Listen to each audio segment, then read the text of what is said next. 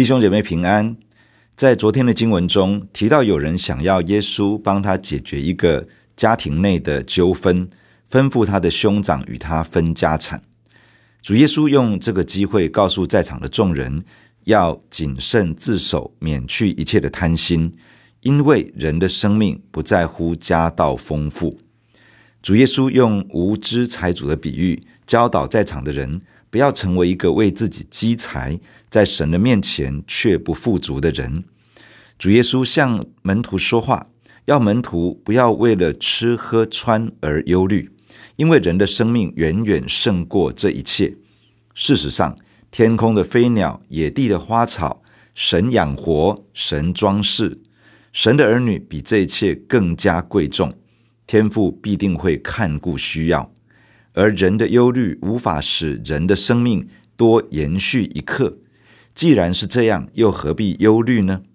主耶稣勉励门徒：天父知道他儿女的需要，门徒只要求神的国，天父会将所需要的一切加给我们。而且天父乐意把他的国赏赐给门徒。主耶稣要门徒在短暂的今生，用神已经赏赐的资源去投注在神的国度。以及人的需要上，为自己的永恒好好的预备。今天我们所要看的经文在路加福音十二章三十五到五十九节。让我们先一起来祷告。天父，我们在你的面前感谢你，常常透过圣经对我们的生命说话。我们祈求，求你祝福今天这段时间，圣灵开启我们来领受神的话语。奉主耶稣的名祷告，阿门。路加福音十二章三十五节：你们腰里要束上带，灯也要点着，自己好像仆人等候主人从婚姻的宴席上回来。他来到叩门，就立刻给他开门。主人来了，看见仆人警醒，那仆人就有福了。我实在告诉你们，主人必叫他们坐席，自己束上带，近前伺候他们。或是二更天来，或是三更天来，看见仆人这样，那仆人就有福了。家主若知道贼什么时候来，就必警醒，不容贼挖透房屋。这是你们所知道的，你们也要预备，因为你们想不到的时候，人子就来了。主耶稣要门徒不要像外邦人一样，为着吃喝穿等生活所需而忧虑，要专心求神的国。天父必定会供应门徒的需要。主耶稣要门徒在短暂有限的今生，运用神所给予的各样资源，为永恒做预备。紧接着，主耶稣继续对门徒说话，要他们警醒等候主的再来。主耶稣用一个比喻来对门徒说话，教导要警醒等候这件事情。比喻中提到了一个主人去参加一个婚宴。在当时犹太人的习俗中，婚宴常常不止一天，而是会延续到七天之久。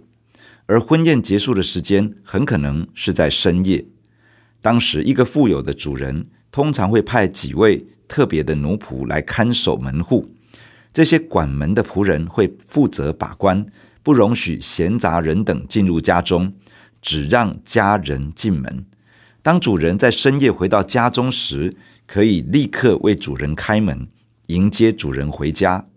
主耶稣用当时的习俗来教导门徒警醒等候。第一，主耶稣告诉门徒，腰里要束上带，灯也要点着，等候主人回来。腰里要束上带，在当时的犹太人平常穿着宽松的衣服，工作或者是走路的时候，就会把外袍束入到腰带里面。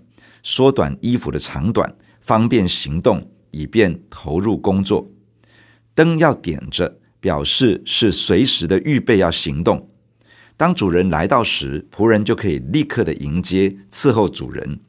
在当时的犹太人，虽然有很多人期盼神的国度来到，但是内心所关注的往往更多是地上的需要，以至于心思常常被世界上的钱财产业绑住。所思所想常常是地上的事情，而没有真的预备自己迎接神的国度来到。主耶稣提醒门徒，既然求神的国度，就要随时做好准备。第二，主耶稣告诉门徒，那些警醒预备的人是有福的人。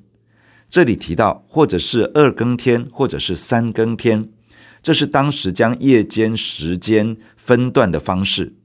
罗马人把夜晚分成四更，犹太人把夜晚分成三更。不论是哪一种分法，二更天、三更天指的都是深夜到凌晨人最昏沉的时刻。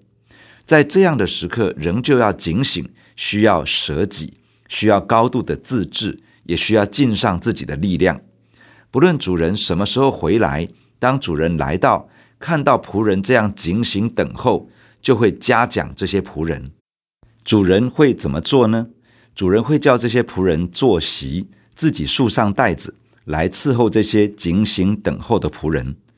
主人服侍奴仆，这是没有听过的事情，是人无法想象的。但是主耶稣说，当他再来的时候，对那些警醒等候主再来的门徒。主会在永恒里面亲自服侍他们的需要，作为对他们的奖赏。第三，主耶稣什么时候会再来呢？是在一个连门徒都想不到的时候。主耶稣又加入了一个比喻。当时很多房子都是用干燥的土作为墙壁。主说，假如一个主人知道窃贼要来的时间，就一定会警醒，不容许窃贼把房屋挖通进来偷窃。主人宁可预先做好准备，来防止窃贼得逞。主耶稣用这个作为比喻，告诉门徒一定要有预备。为什么呢？因为主耶稣会在一个没有人想得到的时候回来。这个时刻连门徒都想不到，甚至可能门徒已经等候到一个程度，已经不太期待他的再来了。但就在这种人想不到的时候，主耶稣要回来，他必定会再来。因此，跟随耶稣的门徒一定要预备自己。事实上，我们算不准主耶稣什么时候再来，也无法得知我们什么时候会结束生命去见他。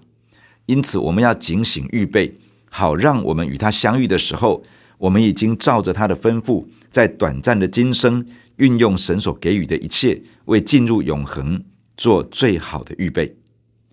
四十一节，彼得说：“主啊。”这比喻是为我们说的呢，还是为众人呢？主说：“谁是那忠心有见识的管家？主人派他管理家里的人，按时分粮给他们呢？主人来到，看见仆人这样行，那仆人就有福了。我实在告诉你们，主人要派他管理一切所有的。那仆人若心里说：我的主人必来的迟，就动手打仆人和使女。”并且吃喝醉酒，在他想不到的日子、不知道的时辰，那仆人的主人要来，重重的处置他，定他和不忠心的人同罪。仆人知道主人的意思，却不预备，又不顺他的意思行，那仆人必多受责打；唯有那不知道的，做了当受责打的事，必少受责打，因为多给谁，就向谁多取；多托谁，就向谁多要。门徒听得似懂非懂，彼得在这个时候代表众门徒向主提了问题。他问主说：“到底耶稣所说的这个比喻是为了门徒说的呢，还是为了众人说的呢？警醒等候是要告诉门徒呢，还是要告诉所有的人呢？”主耶稣没有直接回答彼得的问题，而是抛出了另外一个问题：“谁是那忠心有见识的管家？主人派他管理家里的人。”按时分粮给他们呢？主耶稣发出了一个挑战：谁是又忠心又有见识的管家？管家其实是众奴仆当中的一位，他被派担任管理的角色，管理家中其他的仆人。他没有自己的财产，他所经管的都是主人的产业。他要按着时间分派粮食给大家，供应家中的需要。忠心指的是忠实的、值得信赖的、可以被信任的、能够被交托的；见识指的是聪明有智慧的、精明干练的。主耶稣问：谁是对主人忠心而且又精明干练的管家，去面对家中的需要，成为主人的代表，管理好家中其余的仆人，也把主人的粮食按着时间、按着需要去供应家中的人呢？假如管家是这样的忠实、值得信任、忠心又有智慧的完成主人的托付，那么当主人回来的时候，看到这个做管家的仆人如此的忠心又如此的精明，这个仆人就有福了。主耶稣说，主人要派他管理一切所有的，主人要把更大的托付交给他，让他参与在整个主人家业的管理之中。但假如这个被赋予管家职责的仆人心里觉得主人不会那么快回来，他就开始利用职权作威作福，欺负其他的仆人使女，又放纵私欲，吃喝醉酒。那么主人会在一个他想不到的日子，他抓不出的时辰回到家里来。主人看见这个管家的糟糕境况，就会处罚他，把他视为一个不忠心的人来定罪他。主耶稣进一步说：假如那个仆人知道主人所要的是什么，但不做预备，也不照着主人的意思去行，这个明知故犯的仆人，其实是带着一颗悖逆的心。这样的仆人一定会多受责打，但假如仆人不知道主人所要的是什么，他做了违背主人而当受责打的事情，这个是出于无知，他还是会受责打，只是会少一些，会轻一些。最后主说：“因为多给谁，就向谁多取；多托谁，就向谁多要。主人给谁多，这个人的责任就大。他好好照着主人的意思去做，满足主人的期待。”就多得奖赏。他被托付责任的同时，也被赋予许多的资源可以去运用。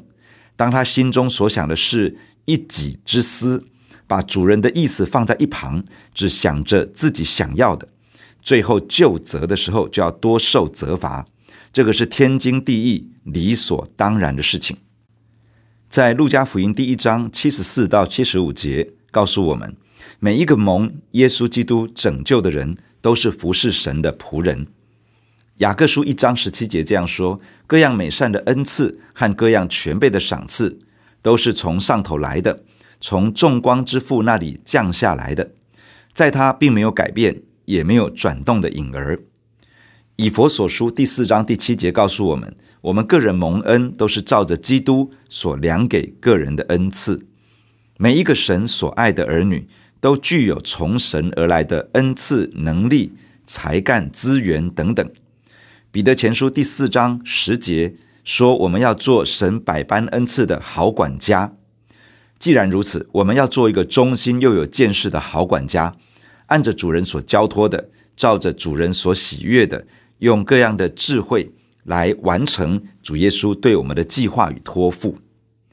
假如我们真的成为一个忠心有见识的好管家，当主耶稣再来，或者是我们离开世界去见主的面时，我们就要从主得着奖赏。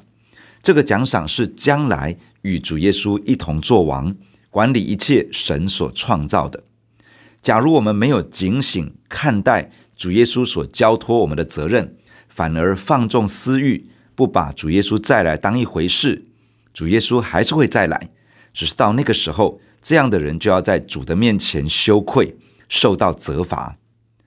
至于有一些仆人，他不知道主人要些什么，以至于没有达到主人对仆人的期待。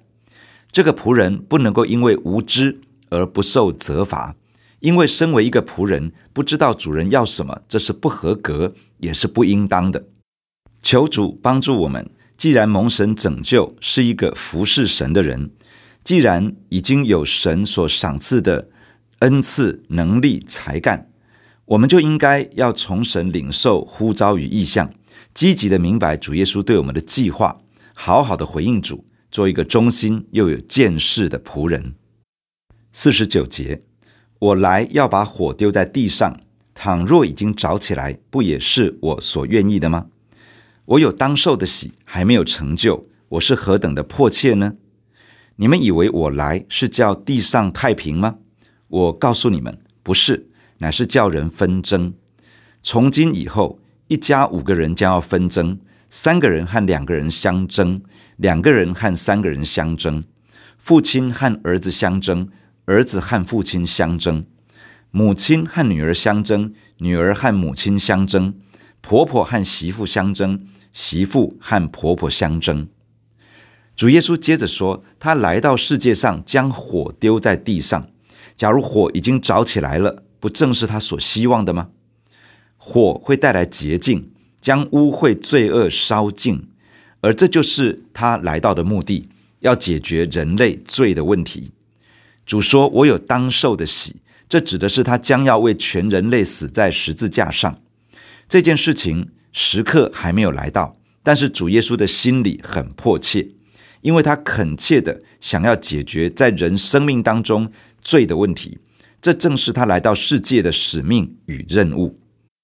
主耶稣要为人类成就救赎的恩典，使人脱离罪恶的审判与辖制。主耶稣预备赦罪的恩典，但是人是否能够进入赦罪的恩典，在乎人是否回应神，在神的面前承认自己是一个无法自救的罪人。当救赎的福音成就，当悔改的呼召发出来，承认自己罪恶，接受耶稣基督救恩的人，就进入神的国度，开始跟随耶稣。但不接受福音的人，就仍旧在罪恶权势的影响之下。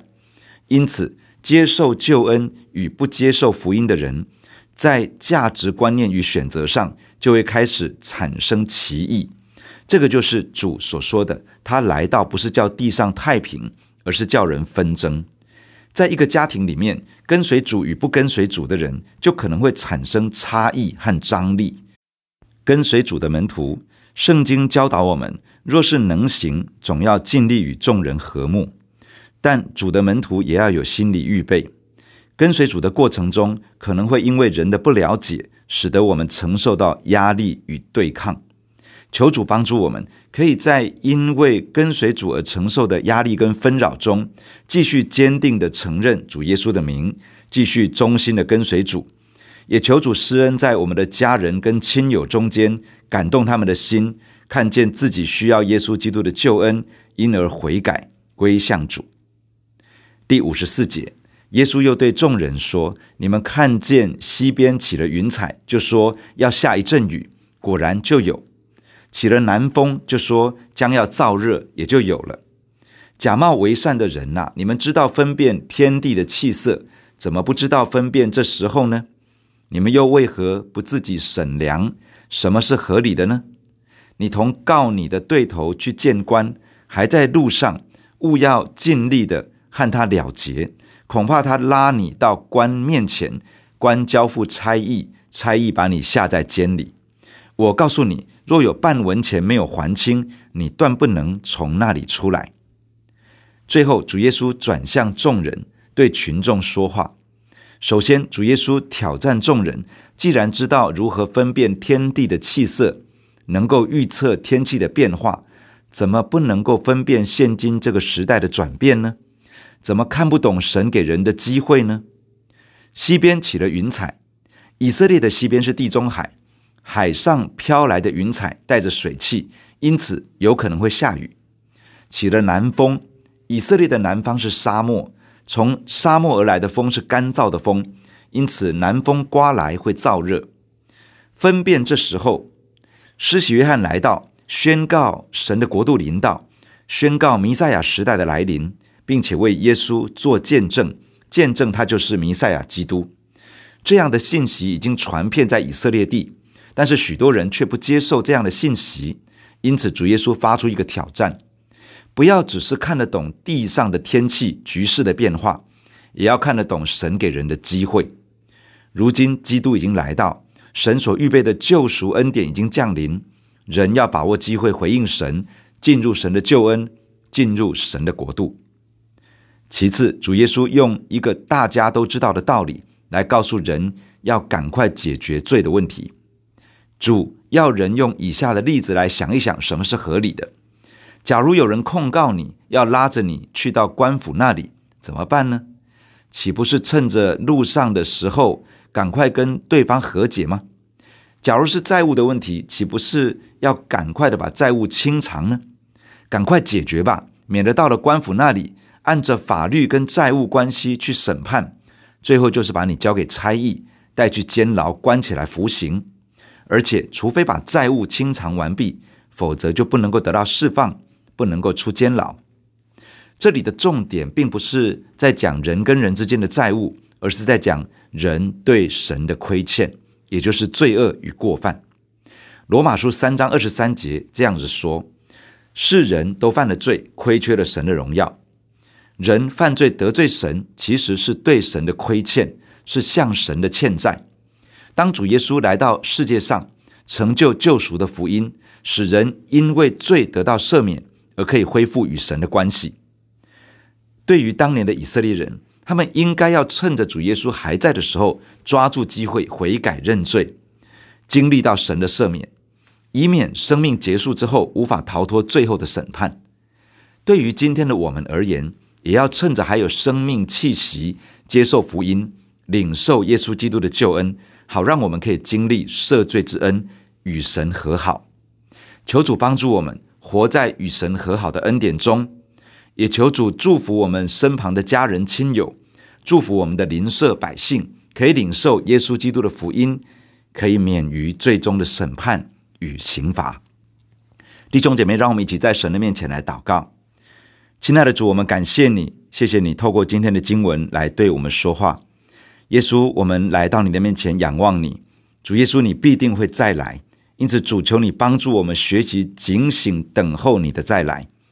主求你帮助我们成为一个忠心良善又有见识的管家，可以向神忠心、认真的面对神的托付，善于运用神所赏赐的恩赐、能力、才干以及各样的资源，按着神的心意去服侍，好让我们在见主的面时可以得着肯定与称赞。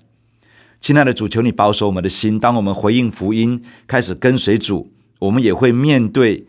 还没有认识主的家人亲友，不一样的眼光跟看法，主求你帮助我们。当因为信仰而产生的张力，当因为跟随主而受到周围的人的不谅解时，求主帮助我们没有妥协真道，而是继续坚定的跟随主。主求你也施恩在我们的亲人、朋友、同胞、百姓中间，感动更多人的心来归向耶稣。